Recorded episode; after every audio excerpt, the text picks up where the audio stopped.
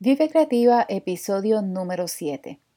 Este mes te estoy compartiendo unos principios importantes para la planificación efectiva y el establecer unos objetivos claros es uno de esos principios. Quédate conmigo porque hoy te comparto por qué es importante establecer objetivos claros, cómo definirlos y el papel que juegan en la planificación. Busca con qué anotar porque vas a necesitar esta información.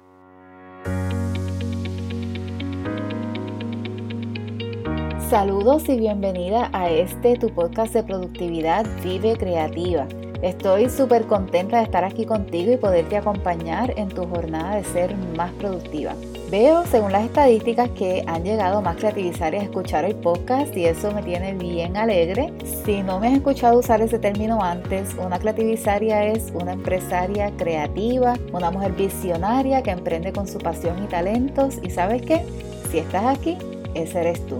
En todo caso, quiero agradecerte por tu apoyo e invitarte a que me dejes tu reseña, sea en estrellas o con un comentario de cómo el podcast te está ayudando. Al hacerlo, no solo me lo dejas saber, pero me ayudas a posicionar el podcast para que siga llegando a otras creativizarias que como tú quieren ser más productivas. Si es la primera vez que estás aquí, mi nombre es Aixa y estoy contigo cada miércoles conversando sobre productividad para la emprendedora digital. Así que te comparto consejos accionables, herramientas y estrategias para lograr tus objetivos, manejar tu tiempo y proyectos e impulsar tu creatividad para potenciar tu emprendimiento digital y que vayas de donde estás a donde quieres llegar. Y bueno, vamos a lo que venimos, que el episodio de hoy empieza ya. La semana pasada hablamos de la importancia de establecer prioridades antes de planificar. Hoy te quiero hablar de la importancia de establecer objetivos claros porque tan importante como poner primero lo primero es tener claridad de lo que quieres hacer. En la introducción del podcast te menciono que te ayuda a lograr tus objetivos. ¿Por qué el énfasis en los objetivos? Porque los objetivos son los específicos para llevar a cabo tu plan o lograr tu meta. A veces nos encontramos haciendo planes, pero estamos, como decimos en Puerto Rico, al garete. O sea, estamos haciéndolo a lo loco. Cuando eso pasa es porque no hemos entendido que el propósito de planificar es coordinar nuestros esfuerzos para que seamos productivas. Planificar, según el diccionario de Google, es elaborar o establecer el plan conforme al que se ha de desarrollar algo, especialmente una actividad. Así que para planificar efectivamente es necesario que tengamos clara la actividad que estamos planificando. Esa es la escala general. Ahora vamos a lo específico. Los objetivos son el medio por el cual logramos un fin. Entonces, los objetivos necesitan ser claros porque mientras más claros, más efectivas seremos en diseñar nuestro plan.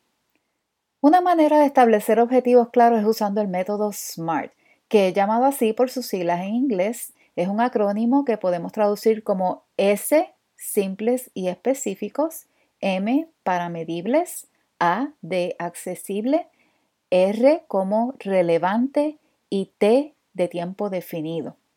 Entonces, tus objetivos, para ser claros, deben tener estas cualidades que te mencioné y deben estar alineados con tu meta final. Digamos que tu meta, tu fin general, es generar un ingreso sostenible con tu negocio. Los objetivos serían las maneras en que vas a lograr generar esos ingresos. Así que vamos a decir que uno de tus objetivos es vender tus productos, pero eso todavía es bastante general. Vamos a ver cómo hacer de eso un objetivo SMART. Número uno, tu objetivo debe ser simple y específico. En lugar de decir quiero tener más ventas, que es algo simple, pero no específico, puedes decir quiero aumentar mis ventas del producto o servicio X. Ya ahí está siendo más específica en cuanto al tipo de venta que quieres generar. Y seguramente escogiste el producto X porque es el que más demanda tiene o el que más gusta. O tal vez quieras más ventas del producto Y porque tiene mayor calidad, pero la gente no está familiarizada con él. Cuando analizas por qué quieres tener un resultado, vas a poder ser más específica sobre lo que quieres. Pero aún nos falta. Número dos, tu objetivo debe ser medible. En otras palabras, ¿cómo tú vas a medir si estás teniendo progreso con tu estrategia de ventas? En el ejemplo que estamos viendo.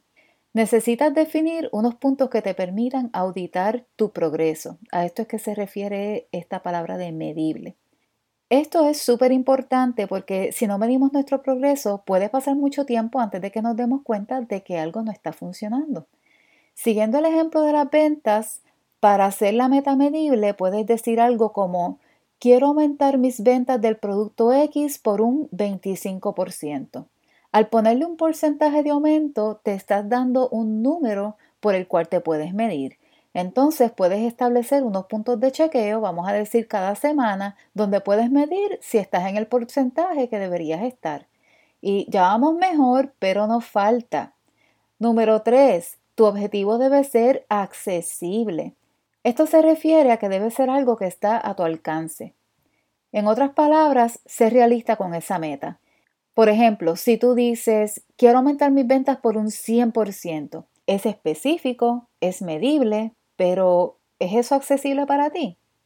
¿Tienes los recursos y la infraestructura en tu negocio para apoyar ese objetivo? Entonces tienes que analizar que lo que te propones sea realista. Si no, te vas a estar posicionando para decepcionarte al final en lugar de para celebrar. Número 4. Tu objetivo debe ser relevante. Estudia si eso que quieres es importante para esta etapa de tu negocio. A lo mejor después de analizar que tu objetivo de aumentar las ventas al 100% no es realista, pudiste identificar unas fallas que no habías considerado antes y de pronto te das cuenta que corregir esas fallas es una prioridad para el éxito de tu negocio que tus ventas no van a mejorar hasta que corrijas esas fallas. O tal vez te des cuenta de que tienes lo que necesitas y que tu meta de aumentar un 25% de ventas en el producto X es lo que necesita tu negocio, por seguir con el ejemplo original. Por último, número 5, tu objetivo debe ser definido.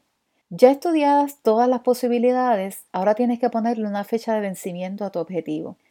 Parte del reto de ponerse objetivos es cumplir con una fecha de vencimiento porque eso te da como más empuje para lograrlo. Con el ejemplo que hemos seguido, una meta SMART se vería así.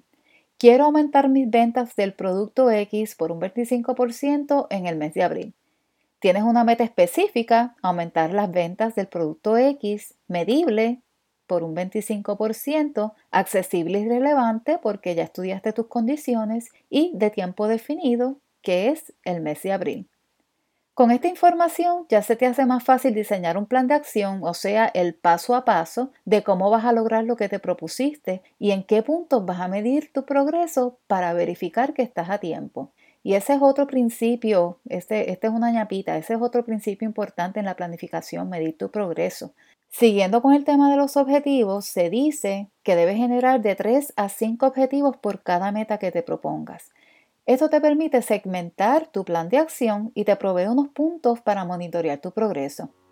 Espero que esta información te sea muy útil a la hora de definir tus objetivos para que puedas ser efectiva en la ejecución de tu plan de acción y así lograr lo que te propongas hacer. Si tienes cualquier pregunta o necesitas ayuda en el proceso, escríbeme a emprende.vivecreativa.com o contáctame por Instagram, que es el medio social donde más activa estoy, y en las notas del episodio te voy a dejar la información de contacto. Bueno, mi amiga creativizaria, con esto me despido por hoy, pero no sin antes invitarte a que te suscribas al podcast si no lo has hecho, para que recibas notificaciones de episodios nuevos y te mantengas al día. Y si ya te suscribiste, muchas gracias por tu fiel escucha.